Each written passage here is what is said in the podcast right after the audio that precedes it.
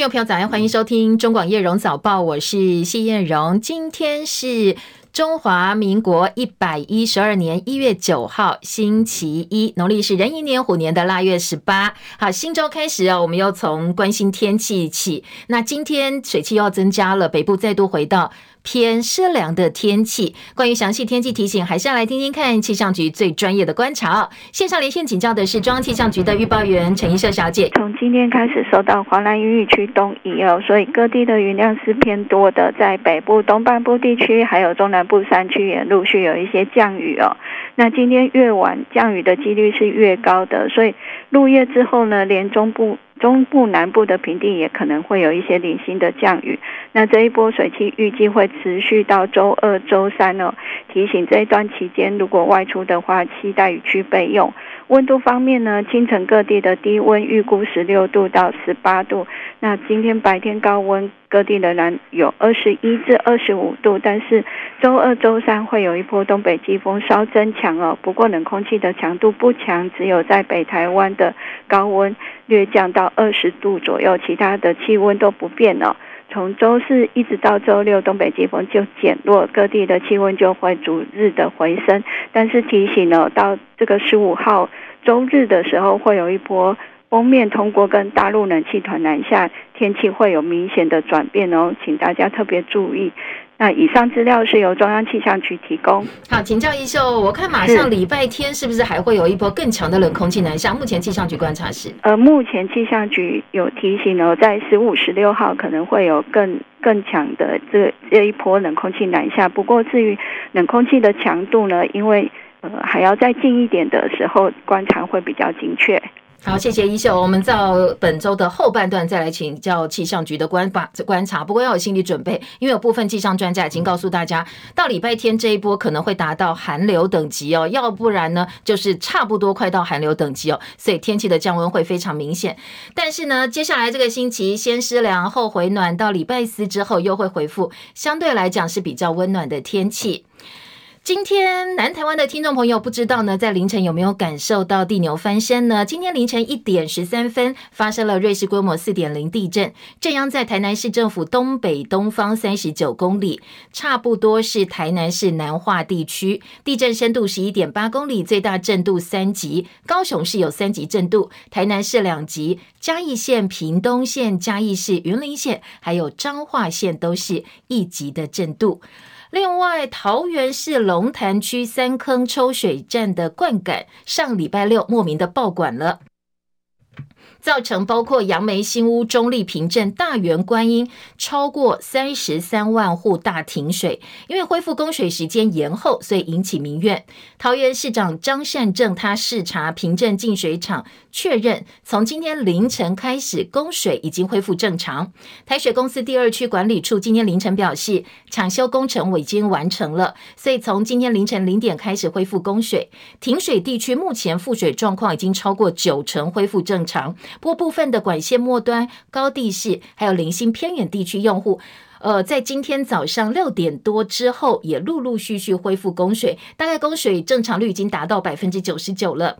昨天张善政在脸书批评说，台水承诺复水时间落差太大哦，市民没有办法接受。他进一步解释，从技术面来讲，台水公司的工程人员尽全力抢修，所以这部分呢，他不忍心苛责。但是台水公司应该把相关的资讯更早的对外公布，不应该有时间上这么大的落差。那在这个。这部分呢，台水今天会跟停水受灾户进行协商，明天开协商会议，预料会采从宽从速、赶快呃来处理的方式来处理后续的赔偿事宜。而复水期间，如果用户有任何用水的问题呢，台水公司也提供了服务专线哦，一九一零，如果需要的话，可以打一九一零的专线。另外呢，在台北市的立委补选，昨天结果已经出来了。国民党的王鸿薇打败了民进党候选人吴怡农，已经确定哦，现在当选立法委员。台北市第三选区中山北松山立委昨天举行补选，投票率不高哦，只有百呃只有大概四成三左右，百分之四十三。国民党候选人王鸿薇以五千七百八十票的差距击败了民进党候选人吴怡农，而这是民进党历经去年底九合一地方选举嘉义市长。长选战之后吞下的三连败。王宏伟也创下一个半月先当选台北市议员，再当选立法委员的第一例，为蓝营守住了相当重要的一个席次，保住了台北市长蒋万安的本命区。昨天第三选区选举人数一共二十六万七千九百六十五人，而王鸿薇拿到六万零五百一十九票，得票率百分之五十二点二六。吴怡农呢拿到五万四千七百三十九票，得票率百分之四十七点二七。在开票过程当中，其实双方互有差距，互有拉锯。王鸿薇最后呢胜出将近六千票，赢得还算惊险。那在二零二零年立委选举的时候，蒋万安大赢吴一农一万三千两百四十五票，其中在中山区这次王宏维落后八百四十四票，跟吴农吴怡农几乎是打平的。而松山区王鸿薇则是大幅领先六千六百二十四票，稳住松山区的优势，是蓝军胜选的关键。事实上，在选前 TVBS 的封关民调，王鸿薇是以百分之四十九比百分之三十七的支持度遥遥领先吴怡农。不过最后开出来的票。是小胜，所以很多专家分析说，民调失准的原因最主要关键是投票率太低。一在 TVBS 封关民调当中，高达百分之七十八的选民说我会去投票，百分之五十五甚至表示一定会去，百分之二十三说可能会去。但是后来开出来的投票率只有四成三，所以呢差了大概有三十五趴哦。那各家选前民调，民众说愿意去投票的比例也都远远高过最后投出来的数字，所以关键就是在投票率太低了。而国民党台北市党部主委黄吕锦如昨天也坦言，选前三天就已经发现，其实王宏维跟吴怡农选情是陷入焦灼的，所以在蓝营方面呢，喊出了抢救催票，这次赢得并不轻松。王宏维昨天除了感谢中山北松山选民给他机会，也分析了这次选战对于国民党来讲有什么样的意义。这场的选举是呃这个台北市长的延长赛，那所以我觉得。在这一点来讲的话，呃，至少我有成功的接棒啊。那么让第一个让万安市长好，他未来拼台北的市政是没有后顾之忧的。那第二个就是二零二四的前哨战。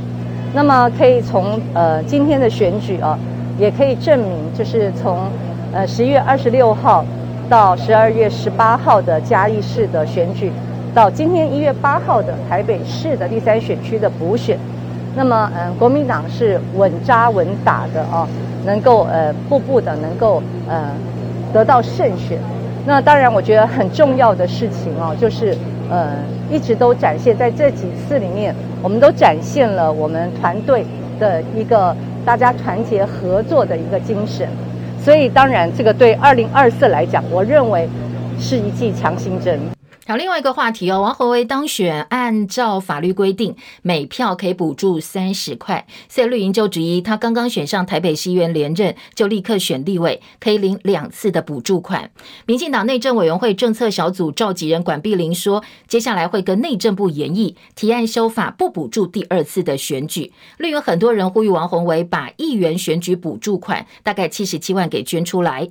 对此呢，王鸿薇强调，民进党很多候选人都是代职参选也没有捐出补助款，他对选民负责，继续服务，不会随双标党起舞。而按照公职人员选罢法跟地方制度法的规定，王鸿薇的议员缺额是不会递补的。而吴怡农以将近六千票的差距败给王鸿薇，他昨天是在太太陪同之下发表败选感言。这一次的结果不如我们大家的预期，可是这不表示我们不希望有正面的选举，这不表示。社会大众期待的是谩骂或者抹黑的政治。我们的工作从来没有因为败选而停止。三年前我们差了一点点，今天也一样。虽然我们又差了那么一点点，可是我们知道有太多重要的工作等着我们一起来努力。不管是什么角色，不管是什么身份，我希望大家今天不要气馁，也不要太伤心，因为明天又是新的一天。明天我们还有更多的工作等着我们。好，昨天晚上他也在脸书再发文，感谢家人、朋友、工作团队、志工，呼应了刚才听到的败选感言。他在脸书写下：努力从未停止，会继续向前，请大家不要气馁。明天又是全新的一天。吴怡农没有办法在这个地方翻转蓝天，有学者认为败选的原因是人设崩坏，因为吴怡农诉求干净选举，加上选举初期炮火对向自家人的黑金疑虑，所以很多党内澳元没有办法催出来。这样的情况跟对手王鸿薇蓝营大咖总动员相挺相比，气势是输很多的。另外一个角度来看，似乎也把绿营支持者的危机感跟基本盘给催出来了。所以这一次虽然落败，但是差距呢，并没有。在事前预计的这么多，预测这么多，吴一农在败选之后呢，大家回顾他选战当中频频喊出正向选举以及他的佛系打法的一个检讨，很多的呃党内同志说，其实从结果来看，成效也不算差，因为吴一农得票率跟对手差距比上一次对决蒋万，其实反而缩小了百分之一点零五。好，这场选战结束之后，马上还有一场立委补选哦。三月四号举行南投立委补选，南投县第二选区立委许淑华转任县长，留下来的立委席次呢？现在国民党推出前任南投县长林明珍参选，民进党候选人是去年底参加南投县长选举落败的蔡培慧。好，本来蓝绿想要角逐这个立委席次的人都相当多，不过最后呢，蓝绿两党党内共识都是推出最强、最可能获选的人选。所以征召本来曾经担任或曾经参选县长者出马，所以很多人说这一场立委选战呢，就好像是县长级的选战一样。不过另外一派声音就质疑说，通通都是老面孔，年轻人没有办法出现，世代交替恐怕出现了障碍。新竹市立棒球场争议连日延烧，新竹市长高鸿安先前开了记者会，公布新竹市立棒球场。高达一百五十二项缺失。昨天他进一步说，很多人都说这棒球场什么时候可以开始打棒球，什么时候开始启用呢？他说，现在一时之间他没有办法对外说的这么清楚。其实有很多的合约复杂的关系，那我必须要坦诚说，就是这件事情确实不如我们参到前市府团队在先前做广告行销宣传上面所说的全数都已改善完成。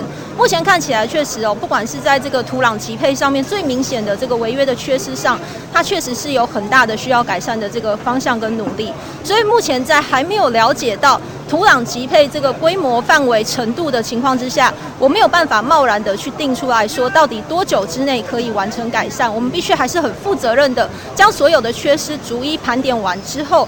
那如果说整个土方都必须要重新来做施作，那我想这个时程上也必须来跟相关的厂商来去做一个讨论。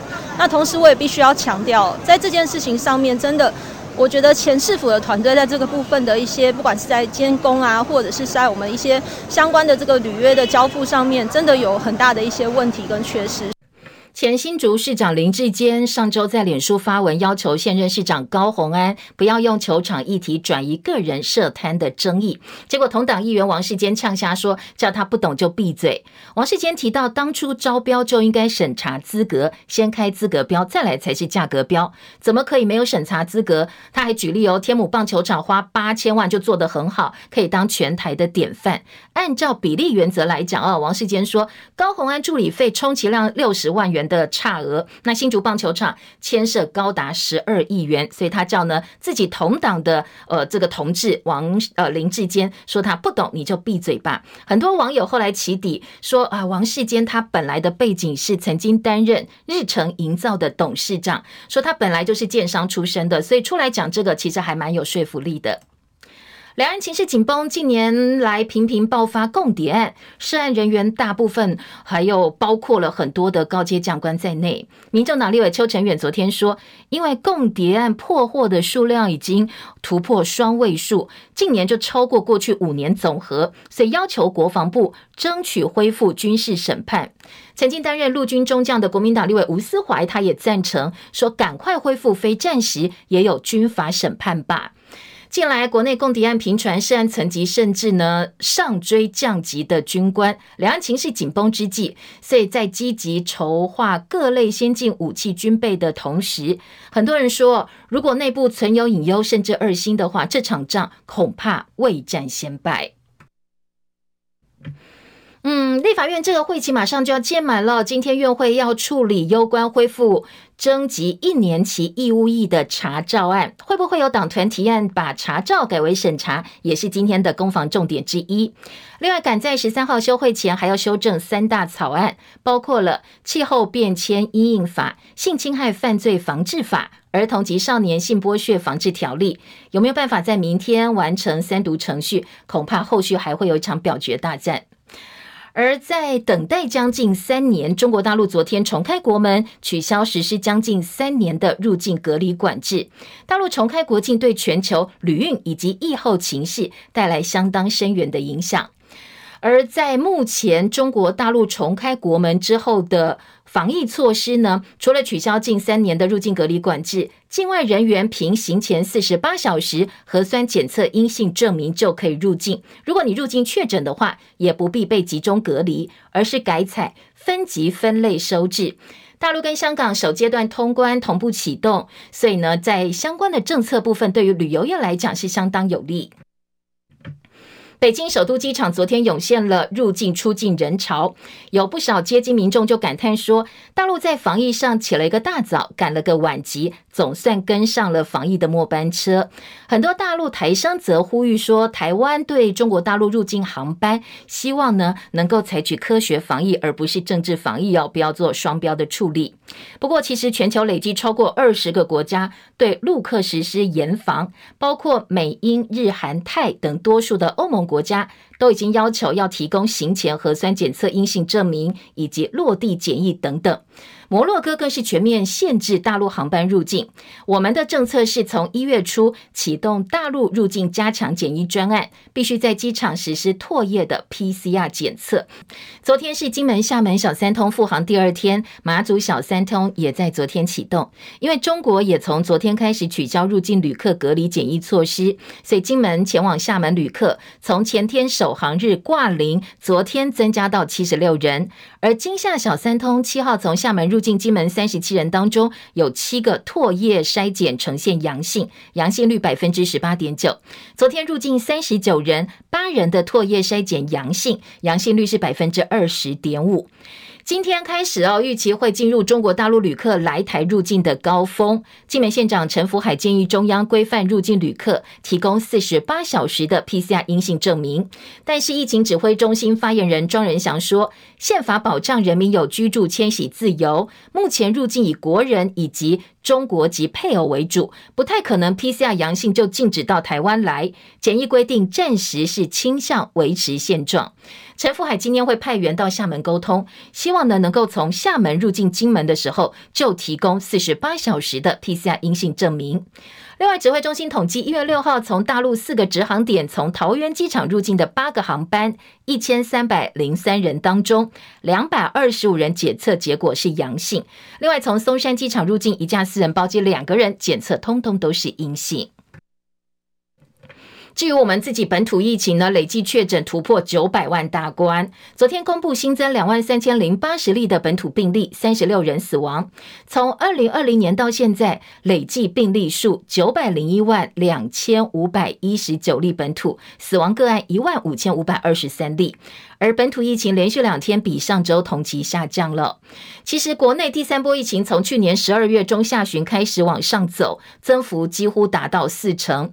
指挥中心曾经预言告诉大家，这一波疫情高峰会落在一月底到二月初，农历过年以及农历过年之后的一周，还预测说单日的新增本土病例可能会超过四万例。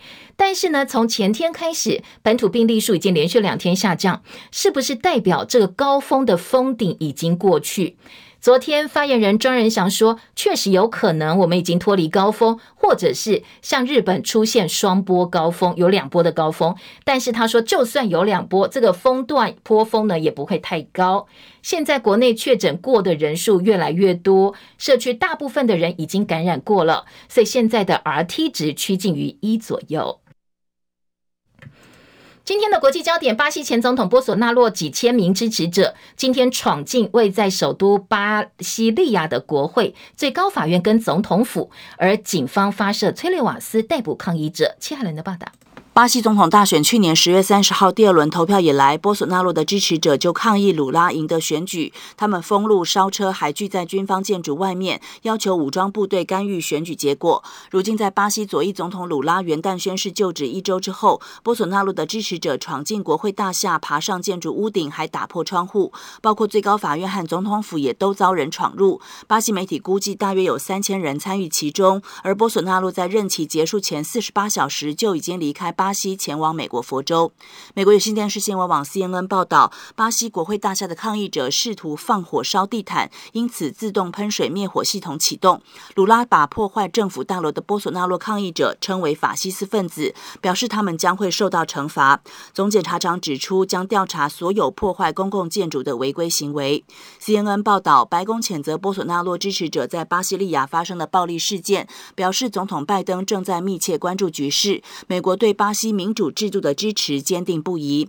美国国务卿布林肯也指出，美方敦促立即结束暴力。西班牙、葡萄牙和法国也表态支持巴西总统鲁拉。记者戚海伦报道。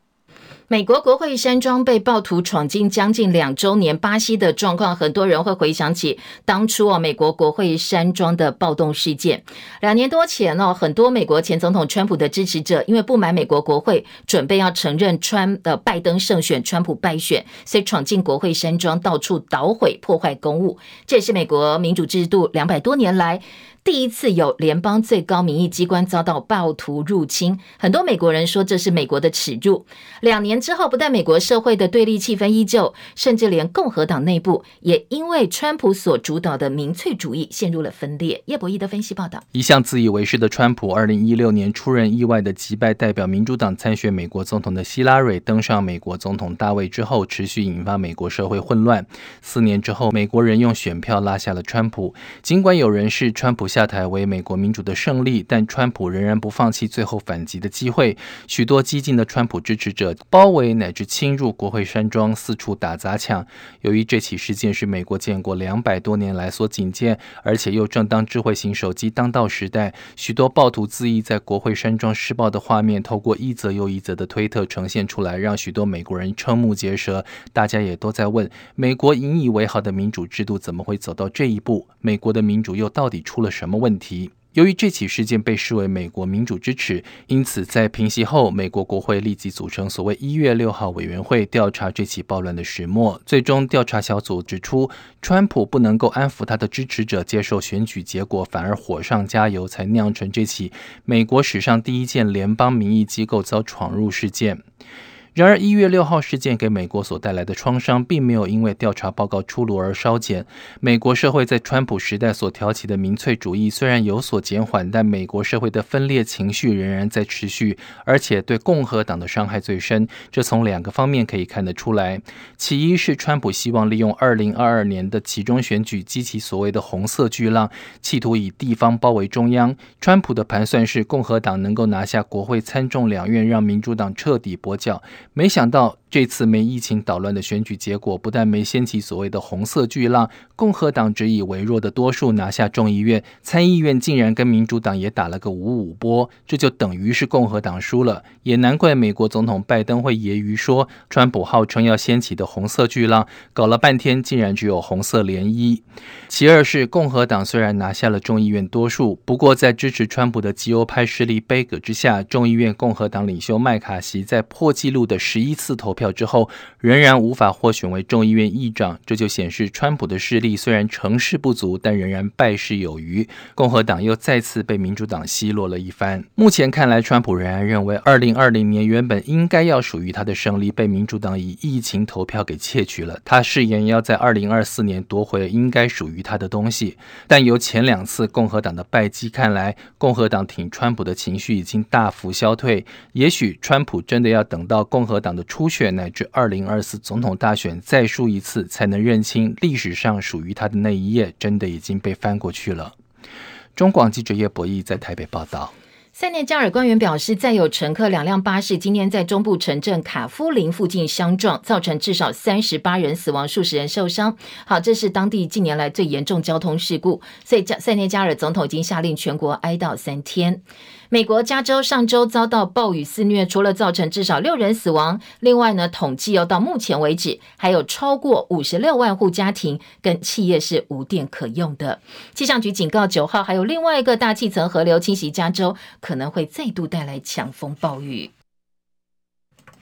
本周国内油价，中油宣布汽油每公升调降零点四，柴油不调整。调整之后，发油量最大九五千汽油每公升价格三十点六块钱，九二五千每公升二十九点一元，九八每公升三十二点六元，超级柴油每公升二十七块八毛钱。中广早报新闻。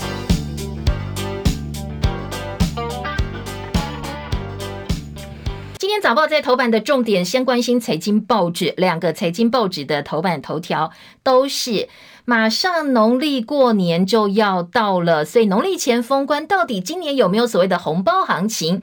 呃，包括工商经济都放在头版头条哦，说这个星期可以来观察一下哦。还有呢，这个星期一个重点，台积电的法说会，所以经济日报预告了在头版的中间版面，工商时报说打炒房条例。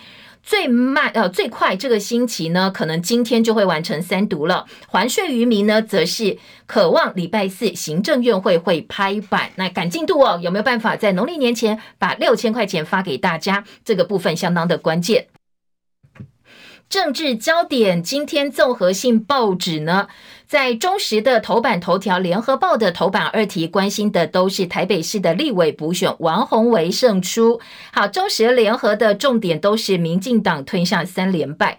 自由时报这一则新闻放在内页四版的下半版面，那焦点呢，则是标题下的是只差了六千票，没有呃还不到六千票哦，所以差别不是很大。好，各个报纸处理的角度不一样。另外，大陆重启国门这个部分呢，联合报今天是放在了头版头条，中时的头版下半版面，经济日报一样是在头版看得到这样一个标题。而在下标的角度部分呢，呃，中国时报说台湾呢，因为大陆重启国门，所以飞到对岸的航班是大客满。联合报则说，果然，你看大陆重启国门之后呢，重开国门之后，就出现了人潮在机场上。而自由时报这一则新闻是放在国际版面，而且呢，版面的篇幅大概半个版面，重点说大陆重启国门之后，包括了德国、比利时、卢森堡都叫他们的民众不要去。好，这是。是自由时报切的重点。自由时报头版头条做的是什么呢？是说因应台海有事的时候，现在日本打算哦要来呃积极的帮忙来贺阻老共侵犯台湾。日本重点是日本的南西诸岛要增建一百三十座的弹药库。台海有事的标题也在中国时报头版看到了。中国时报关注的重点是，因应台海有事，现在呢，美国打算把战场设定在台湾，所以卖了我们好多的武器。从他部署的武器可以透露出一些端倪来哦。好，这是中国时报今天呃来关心所谓台海有事，国际这些强权大国是怎么来因应或怎么来做准备。继续，我们就回头来听听看这些比较聚焦的新闻，还有哪些不同角度的报道。先听的是《中国时报》今天头版头条的标题：王宏维，王宏维胜选，民进党三连败，六万零五百一十九票对上五万四千七百三十九票。北市立委补选，王宏维以五千七百八十票的差距险胜吴怡农。好，这是《中国时报》。联合报说，王宏维胜出，绿三连败。北市第三选区立委补选结果出炉了，得票率五成二，对国民党二零二四来讲是一剂强心针。呃，在照片的图文部分呢，联合报下的是成功接棒，因为放的是王宏维跟呃台北市现任市长蒋万安的合照。好，当然中国时报放的照片一样也是这一张哦。好，来听听看两个报纸在头版还有哪些角度呢？国民党说赢得很辛苦。选前三天催票，吴怡农希望正向干净选举变成政治主流。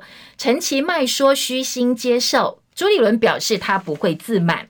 另外在，呃这个联合报的报道呢，还特别强调说，其实哦，昨天开票四十分钟之后，王宏文领先票数虽然不多，但是趋势慢慢慢慢稳定下来了，所以两阵营支持者的情绪很快就出现了强烈的对比。内页新闻来听到的是，来看看哦，各个报纸还有哪些不同的检讨。中国时报三版说，绿营检讨难止败，民众期待的是内阁改组，党内没有人敢说真话。支持者点名蔡苏两大元凶，希望不同思维的行政团队能够真正的改变。这是呃今天的中国时报再催内阁改组。中时在检讨的文章当中表示说。从九合一选举到嘉义市长严选，再到这一次台北市立委补选，民进党惨遭三连败。党内高喊检讨，但是怎么检讨呢？都点不到真正的重点。呃，包括了内阁改组在内，看没有办法看到民进党的一个改变。另外呢，在人物侧写部分，记者杨雅璇说，小英男孩吴怡农一个人的武林。吴怡农被揶揄哦，说这一次你相较国民党大团结，吴怡农是一个人的武林，甚至抛出国土防卫队、松山机场迁建等等政见，都被自家人打脸否定。在过去，大家一直说吴怡农是小英男孩，在败选之后显得相当的失落。好，一路哦，吴怡农从过去跟蒋万对垒，然后呢，现在又跟立委擦身而过，恐怕哦，接下来呢，他自己也要好好想一想。好，一个败选者，再来人物侧写是胜选者，女战神王鸿薇精准发动议题。杨雅璇跟李奇瑞的特稿说，九合一大选惨，民进党惨败，战神王鸿薇是最大功臣，因为他踢爆了前新竹市长林志坚论文抄袭案，所以开始大家都在检视候选人的论文。最后打乱了民进党选战布局，引爆一失五命。而在地检署前大战美检周玉蔻的成王败寇一役，更加证明了王鸿薇的战力十足，有进入国会殿堂的问政实力。所以呢，今天在中国时报帮王鸿薇写了一个人物特稿，说接下来他不但获得蒋万安团队澳援，勤工陆战，把握了国民党去年底大胜的优势，营造整个。国民党大团结的气势，所以成功的让蒋万安把棒子交给他了。那昨天，呃，王宏伟有提到哦，说这个对于二零二四来讲哦，其实是一个还蛮好的开始。那王宏伟胜选二零二四，现在蓝营被认为最有机会的侯友谊，昨天呢也来力挺王宏维哦。第一时间在脸书发文祝福王鸿薇前进国会之后能够帮民众发声，而且他也说哦，鸿薇，我们一起加油吧！哎，这会不会影响到二零二四的总统布局呢？好，三月四号南投立委补选哦，中国时报说蓝绿现在要拼组织战，联合报的三版说绿营的基本盘溃散了吗？补选再添一败，三波蓝强绿弱，不是靠蓝支持率的扩张，而是绿营自我沉沦的关系。联合报的分析来听听看哦，记者李光仪的特稿。说呢，从三连败来观察，这一次补选投票率不高。依过去经验，投票率不高代表都是靠基本盘，但接连的三次选举结果都对民进党不利，代表的是绿营基本盘也看不下去民进党的所作所为了。所以绿营冷却蓝营也不能大意，因为呢，如果按照低投票率对民进党有利的传统。说呢，大概接下来恐怕哦，如果说一直持续下去的话，真正等到最后要来投总统大选或者是立委选战的话，蓝营不见得是有优势的。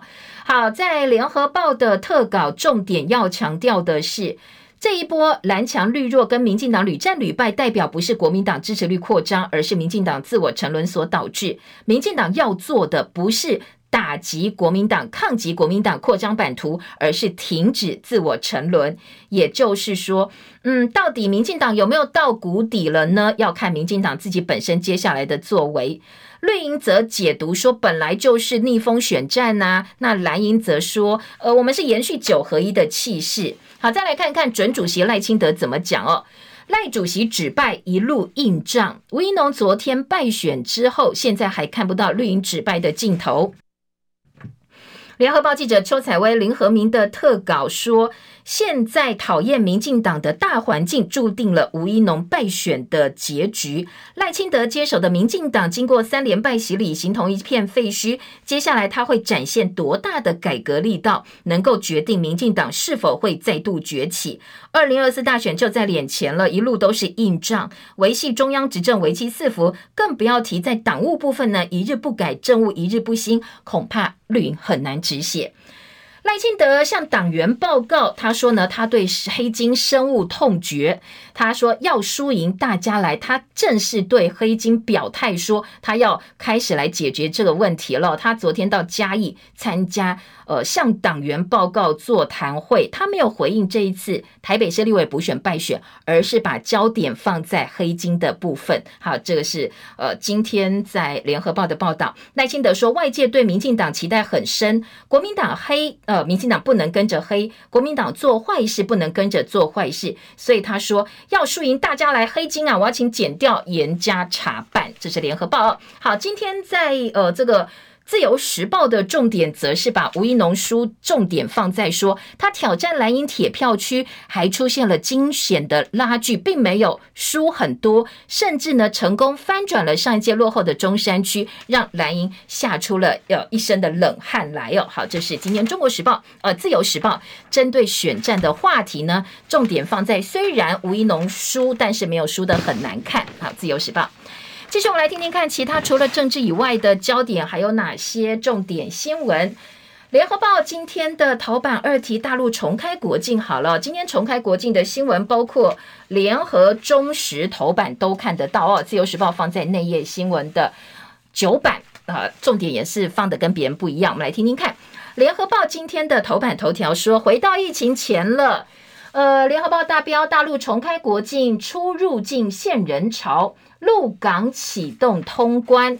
联合报报道说，现在呢，除了大陆重开国门，取消了将近三年的入境隔离管制之外，大陆、香港第一阶段通关同步启动，重开国境，入境免隔离只要三十分钟，机票订单暴增超过了六倍，出入境重现人潮。不过呢，大陆国务院联防联控机制还是对外强调说，我们现在乙类乙管，并不是开放不管，而是要更精准、更科学。更高效的管理，所以再度提醒他们的年长者赶快打疫苗吧。哦，好，这个是联合报的报道。中国时报今天这一则新闻是放在了头版下半版面。大陆边境解封，台湾飞到对岸班机大客满，台商叫政府不要双标。从大陆入境要严管，每日旅客却免检，所以对于很多台商来讲，其实不太方便。所以中国时报的头版标题是叫“呃，这个我们主管机关不要双标”，应该是一视同仁的。联合报今天在内页的二版，整个版面也是来看一看这一次呢，大陆重开国门的话题。二版版头，旅游业希望能够开放陆客，桃机赴陆人数没增加，业者说对岸的疫情严重，没有旅行团去。好，这样一个氛围呢，跟中国时报要呈现出来的其实不太一样。他说台湾飞对岸班机大客满。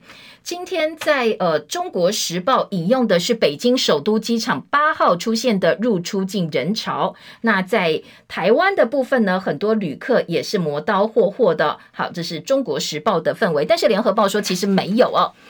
今天《联合报》说，国际航班有望逐渐恢复。两岸航线现在只有四个直航点，所以两岸航空旅运人数短期内还是很冷清。旅游业者说，希望随着各国边境开放，我们也赶快开放陆客来台吧，非常的期待。不过，以目前，嗯，呃，我们的防疫政策来讲，可能短时间之内没有办法这么快的开放。在联合报呢，二版做了一个大陆封控三年的大事记，从二零二零年一月二十三号、五号封城一路以来哦，那在大陆的一些管理措施开放或者是呃收紧，在时程上做了哪些变化？呃，联合报另外提到了指挥中心说，虽然大陆的疫情现在严重，又开放国门，但是我们没有开放陆客到台湾来，所以影响没这么大。免检疫通关，香港半天进出了七万人次。另外一个小标，德比卢警告国民，非必要不要到中国大陆去。好，这个就是今天自由时报的重点了。今天的《自由时报》在内页新闻当中就把重点放在德比卢，叫大家不要去中国大陆，还有错勒旦中国旅客入境今天开始迈入高峰，所以呢，在呃大陆的人事入境，我们的相关检疫部分呢就非常非常的重要。《旺报》今天的头版头则说，两岸官方断线事务性的问题着手解僵局，民共措施两次建立管道机会，误判的风险增加了。学者呼吁，城际交流先行，由浅入深建立两岸的沟通机制。好，今天的《旺报》焦点是说，大陆一月八号开始已经全面解封，入境不必隔离，有助于两岸民间的往来。所以，《旺报》开始要做两岸交流、台商影响等层面的系列报道，来给两岸的官方一些启示跟提醒。今天的重点是事务性问题，可以先来着手解决僵局。既然官方断线的情况之下，城市之间的交流先行，慢慢慢慢把两岸沟通的管道给找回来。好，这是今天的旺报重点。再来听的是《自由时报》今天的头版头条哦，《自由时报》今天头版头条说，因台湾有事，日本南西诸岛要增建一百三十座的弹药库，打算跟美国商议，自卫队可以共用美军的。驻日基地从九州南端一直到冲绳，预计五年先完工七十座的弹药库。好，这是自由时报今天的头版重点。自由时报在头版着重的是在台海的潜在军事。威胁部分让日本不敢掉以轻心。日经亚洲七号的独家报道说，日本防卫省计划在南西诸岛，就是西南群岛，增建一百三十座的弹药库。那日本全境现在有一千四百座弹药库，最主要都是冷战时期为了抵御前苏联入侵而建，七成在北海道，距离中国可能会挑起区域紧张关系的东海岛屿相差大概两千公里。目前呢，弹药库存量最多的能够支撑自卫队应战两个月左右哦。好，这是背景的报道，来听听看啊、哦。今天在两岸部分的话题，《中国时报》的头版下半版面说，台海有事，美国将战场设定在台湾，美国售台布雷系统、次针飞弹跟海马式火箭武器战力露出端倪来哦。好，这是今天呃《中国时报》。引述不具名、没有透露的呃姓名的官员的话说。现在呢，呃，这个蔡政府宣布一级延长一年的同一天，美国宣布军售台湾一点八亿美元的 M 一三六火山布雷系统。那有媒体就引述军方消息来源透露，美国已经同意台湾增购所谓人携式刺针飞弹跟海马式多管火箭系统。从美国卖给我们的武器，还有这个相关的项目啦，战力显示，如果台海情势出现重大变化，美国已经把战场设定在台湾了。好，今天在中国时报的报道看不太出来消息来源是什么，但是都是研判啦。呃，这个从武器的这个购买的项目啦，可以从做出这样一个推测。不过内页的二版说，美日同盟深化，强调台海和平稳定重要性，双方领袖会发表以安保为主的联合文件。自民党前总裁河野太郎批评日本的政策转向。日本首相岸田文雄积极扩充军备，知情人士说，美日领袖会谈十三号就要举行之后呢，会发表以安全保障领域为主的联合文件，内容包括深化美日同盟，强调台湾海峡和平稳定的重要性。但是日本执政党自民党前总裁河野太郎批评日本政策转变，他说，日本不是要来参战，而应该思考的是可以做到什么样的程度才能达到不参战的目的。所以在日本国内可能自己。也有一些两极意见的拉锯。啊，在记者吕昭龙特稿说，延长役期加上军售地雷，怎么不让人担心呢？这一套火山布雷系统布的是战防雷，不是专门用来炸人手脚的人员杀伤雷。但是路上必布雷布这些地雷呢，一定用在本岛。大家觉得好像有一点点不安哦。那两岸严峻的军事情况，那现在呢可能再度升级了，紧张情势再度升高。这是中国时报的报道。好，再来听到的是联合报说，研究两岸机构大陆大为增加，我们趋于整并。大陆涉台研究梯队完整，我们资源转投新南向，一消一长，也让很多学者担心。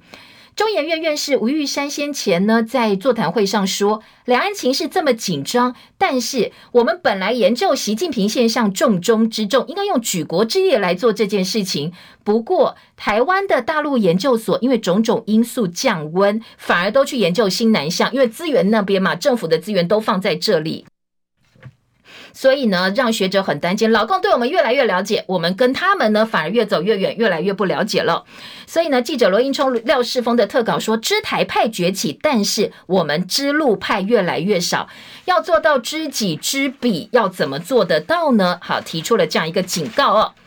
再来听到了是自由时报今天的头版，另外一个新闻焦点呢，来听到头版中间版面，疫情三因素加剧恶化，二零二一年超过二点五万名儿童青春期早熟。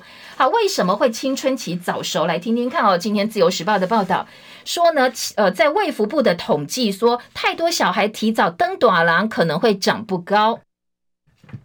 健保署说，二零二一年十岁含以下青春期早熟就医突破二点五万人，不到十岁哦。医生说，确切发生的原因很多，没有办法很明确。但是疫情期间出现上升的趋势，所以研判，因为都关在家里，三 C 的粘着度高，然后呢，防疫都不动嘛，所以变得越来越胖。心理压力三大因素都可能有关系，而且男生比较多倍增哦，所以要特别注意，值得家长关心。内页新闻在自由时报的八版说，预防青春期早熟，就从减肥开始做起吧。小学生过重比例增加到百分之二十七，天天做到五蔬果，甚至不到一成。所以呢，要减少含糖的饮食，不要吃油炸的食物、零食，饮食均衡，充足的睡眠，多运动。黄豆类食物不含女性荷尔蒙，所以呢，呃，国健署辟谣，很多网络上的一些谣言说，山药、木瓜、韭菜含有女性荷尔蒙。不要再吃了，所以很多家长不给小孩吃，担心青春期早熟。但是国健署说，这些食物并不是只有女性荷尔蒙，而是异黄酮，而且含量很低，所以不至于会呃这个早熟。你还不如让他少吃一点油炸的东西，不要吃来路不明的营养补充物，因为如果早熟真的会长不高。那也建议大家哦，小朋友十岁之前至少去带他检查一次骨龄，好来掌握一下他目前生长的状况。好，这是呃自由时报今天在内页新闻的提醒，也提醒大家哦，给大家做参考。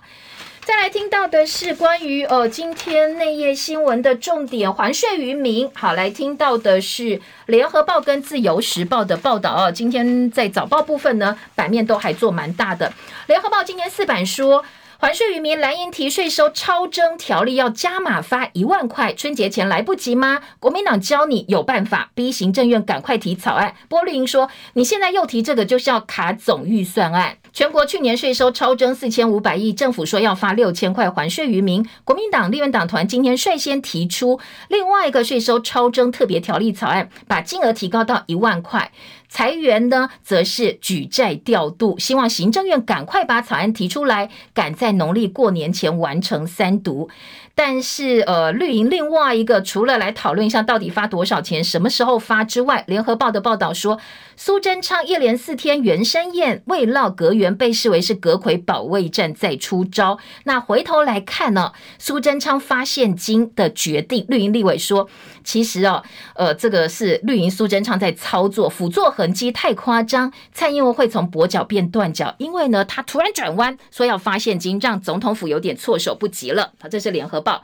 另外，在财经版面，联合报说，超征红包明年恐怕很难会继续发，因为营所税预算增加四成，连续三年大幅超征是有难度，今年甚至可能会短征。还税于民，自由时报说，综所税申报户百分之四十九免缴税，那二零二零年六百四十六点二万户，一半不必缴税。明年就是说过去年了，二零二二年预料会有更多人免申报免缴。好，这是今天自由时报的数字哦。工商时报头版说，台指期领涨，台北股市喜迎封关，技术面、筹码面、消息面利多汇聚，新春红盘挑战一万五千点大关。经济日报台股本周红包行情无恙啦，是真的。说封关倒数，大盘技术面有称，外资转买利多助攻，所以市场氛围现在越来越正向。台积周四法说会五大议题，包括营收、毛利率、产能利用率、对终端需求的看法、先进制程的进展，还有资本支出。另外，呃，IC 设计牵动权王接单，呃，还有这个关于打炒房平均地权条例这块，今天完成三读。警政人士今天的自由时报是放在了二版，做了相当大篇幅的报道，而在中时联合也有。中国时报说，八八会馆搞垮了两个校长，杨元明升警大校长，史上最大幅度高阶警察人事异动，星期五之前就会发布。而风气案没评，强推这些警察人士引起了争议。联合报说，杨元明长警大卡关人事摆不平，外传是蒋万安有意见。警大校长如果难产的话，张荣兴可能改接台南。但是警政署长黄明昭说，一切都还没有定案，现在都是待定的状况。好，幼教缺工，私幼借牌请代理老师的问题，联合报有关心。我们时间到了，谢谢大家，明天见，拜拜喽。